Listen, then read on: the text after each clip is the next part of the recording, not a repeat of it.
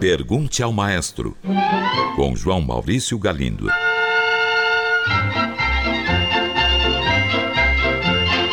Olá, amigos. Uma ouvinte enviou a seguinte mensagem: Maestro, na minha infância e juventude eu estudei piano e me lembro de que tocava sonatinas de um compositor chamado Clementi. Hoje sou apreciadora de música clássica, vou a concertos, compro CDs, escuto a Cultura FM, mas nunca mais ouvi falar desse compositor. Ele foi apenas um autor de peças didáticas ou sua importância na história da música foi além disso? Caro ouvinte, você certamente não é a única ex-estudante de piano que se lembra de Muzio Clementi, compositor italiano, posteriormente naturalizado inglês, que nasceu em Roma em 1752 e faleceu em Evesham em 1832. Clementi escreveu, de fato, duas grandes obras didáticas.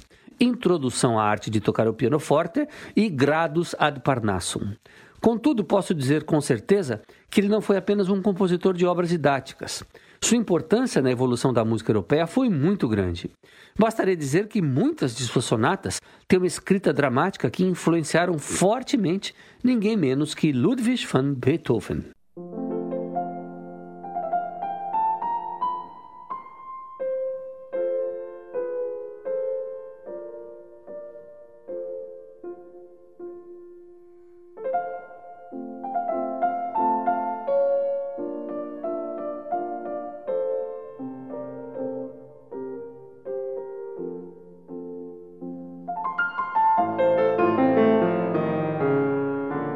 Suas sinfonias fizeram muito sucesso em Londres e só encontraram um rival que o superou quando Haydn chegou à capital britânica.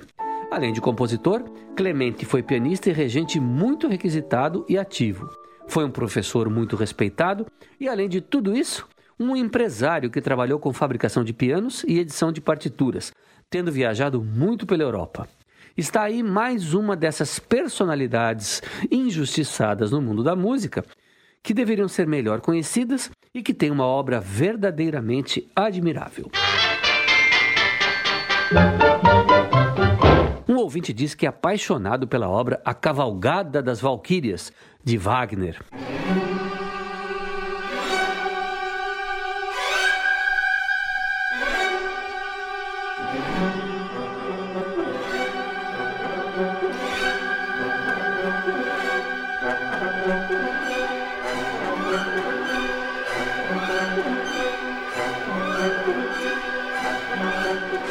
Ele pergunta: quem foram essas valquírias? Qual sua importância na obra de Wagner? Caro ouvinte, vamos começar então por Wagner. Ele propunha a criação de uma arte total. Assim, suas óperas procuravam unir de uma forma nunca antes feita a literatura, a música e as artes visuais. Além de compor a música, Wagner escrevia seus próprios libretos e interferia nos cenários, figurinos e iluminação dos seus espetáculos. Ele era, portanto, ao mesmo tempo músico, poeta, cenógrafo e iluminador. Conseguiu construir um teatro exclusivo para suas obras na cidade de Bayreuth, que até hoje realiza fabulosos festivais. Foi uma força poderosíssima em sua época, uma influência irresistível para um grande número de músicos. Pois bem, dito isso sobre Wagner, falemos agora das Valquírias. Elas são deusas da mitologia escandinava que auxiliavam Odin, o deus dos deuses. Elas escolhiam os mais heróicos guerreiros humanos que, depois de mortos, iam para o Valhalla, onde se uniriam a Odin para auxiliá-lo na grande batalha que viria a travar no final dos tempos. Muitas e muitas valquírias aparecem nos mitos escandinavos. As que aparecem na obra homônima de Wagner são Brunhilde, Gerhilde, Ortlinde, Valtraute, Schwertleite, Helmwige, Sigrune, Grimgerde e Rossweisse. E Cavalgada das Valquírias é o nome que se dá ao início do terceiro ato da ópera A Valquíria, que foi concluída no ano de 1856. É a peça musical mais conhecida de Wagner, dividindo este posto com o coro nupcial de outra ópera, Lohengrin.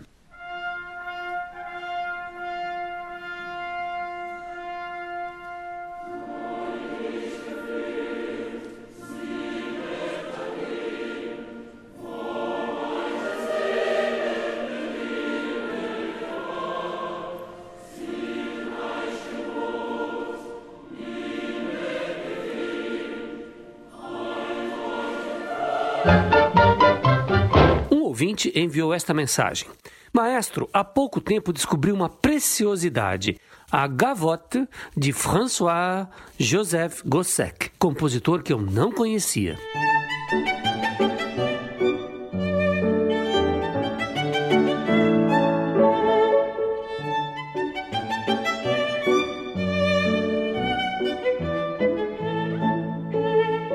Pergunto então, quem foi Gossec?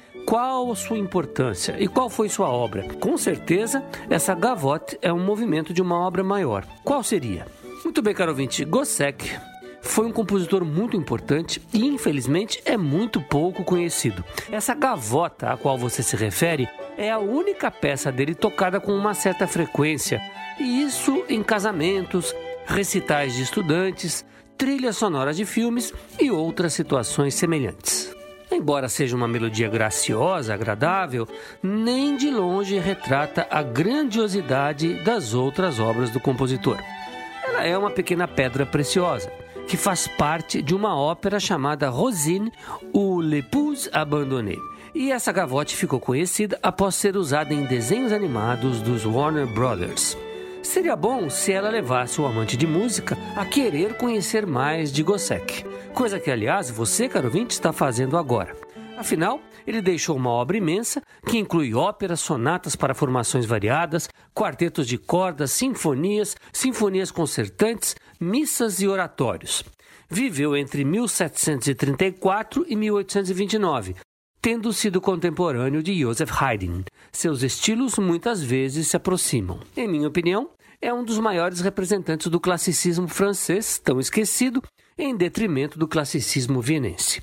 E uma de suas obras mais importantes é a monumental Missa de Requiem, que eu recomendo a todos ouvir com atenção. Vejam só a mensagem que este ouvinte enviou. Maestro, talvez minha pergunta soe imbecil, ridícula ou algo do gênero, mas não posso me furtar a curiosidade, tendo em vista que até a presente data não vi nada relacionado a esse instrumento que eu amo, o piano.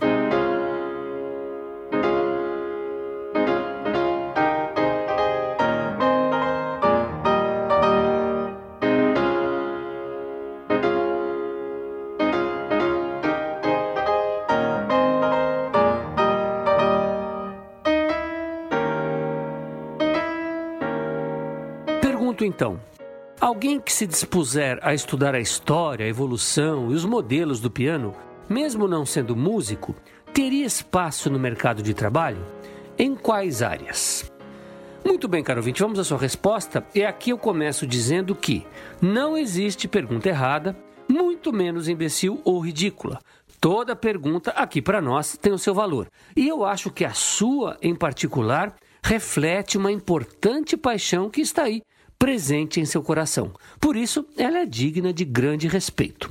Então vamos à resposta. Sim, você pode se tornar aquilo que eu chamaria de um musicólogo especializado no piano.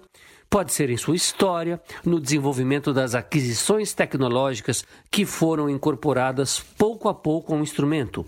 Ou então pode estudar a partir da sua invenção olhando para trás, conhecendo seus precursores e também para frente, observando os grandes fabricantes de piano, como Erhard, Pleyel, Beckstein, Bösendorf, só para citar alguns. Pode estudar os grandes professores, suas linhagens e diferentes escolas pianísticas. Pode estudar gravações raras e antigas, como aquelas feitas em rolos de papel por compositores do século XIX. É um mundo muito vasto. Aliás, a musicologia é um mundo infinito. Agora, quanto ao mercado de trabalho, Creio que é possível inserir-se nele estando nesta área, mas não aqui no Brasil. Na Europa e nos Estados Unidos pode haver espaço para esse tipo de profissional, um musicólogo especializado no piano. Mas aqui eu acho bem difícil, a não ser que você faça uma carreira acadêmica. E você também aqui poderia procurar atividades paralelas, como afinador de pianos, reparador de pianos ou comerciante do instrumento, e pouco a pouco desenvolver esse conhecimento que tanto o apaixona. Pense a respeito. Um ouvinte enviou esta mensagem. Caro maestro, sempre soube que Lied é uma canção tipicamente alemã, com versos em língua alemã, principalmente composta no período romântico. No entanto, ouvi dizer que Modest Mussorgsky, grande compositor russo, também compôs uma série de líder.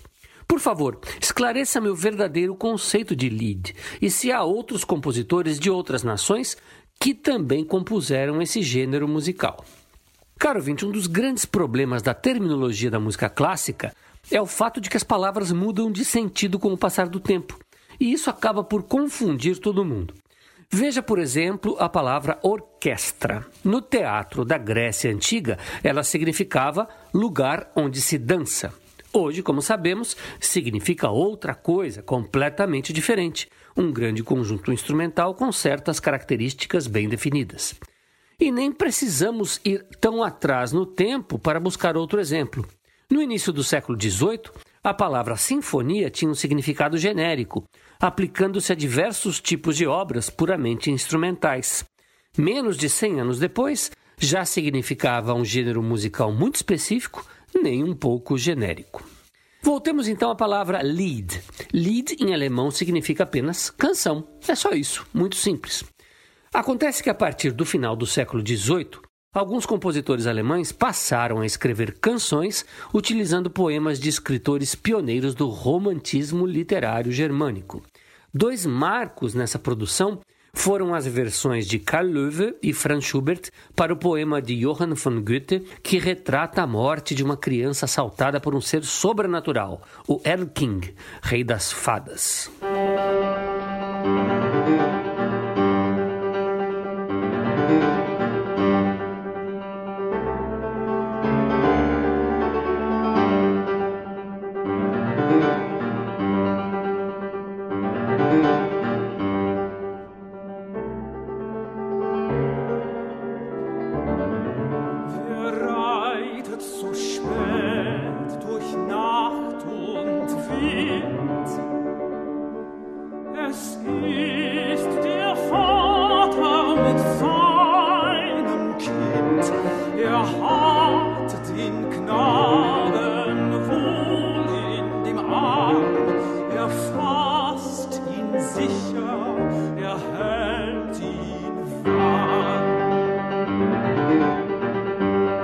Música aí é muito mais que um simples suporte harmônico, procurando, em vez disso, sublinhar os acontecimentos e estados emocionais do poema. Passou-se então a usar a palavra Lied para este modelo germânico de canção, uma canção muito especial. O repertório desse tipo de canções cresceu com obras de Schumann, Beethoven, Brahms, Hugo Wolf e muitos outros compositores. E aí a palavra lead passou a ser aplicada pelos melômanos a canções eruditas de outros compositores, mesmo de outras nacionalidades, como é o caso de Mussorgsky que você cita. Mas há um ponto que eu confesso não saberei responder agora com plena certeza. Eu me pergunto, teria Mussorgsky composto canções procurando justamente imitar um típico gênero alemão? Justamente ele, que foi extremamente devoto da criação de uma música tipicamente russa? Eu tendo a crer que não. Talvez para Mussorgsky, em vez de usarmos a palavra lead, seria melhor usar a palavra canção mesmo. É isso aí, espero ter ajudado. Um grande abraço e até o próximo programa. Pergunte ao maestro. Envie sua pergunta para o e-mail pergunte@culturafm.com.br ou pelo telefone 2182 3222. Cultura FM de São Paulo.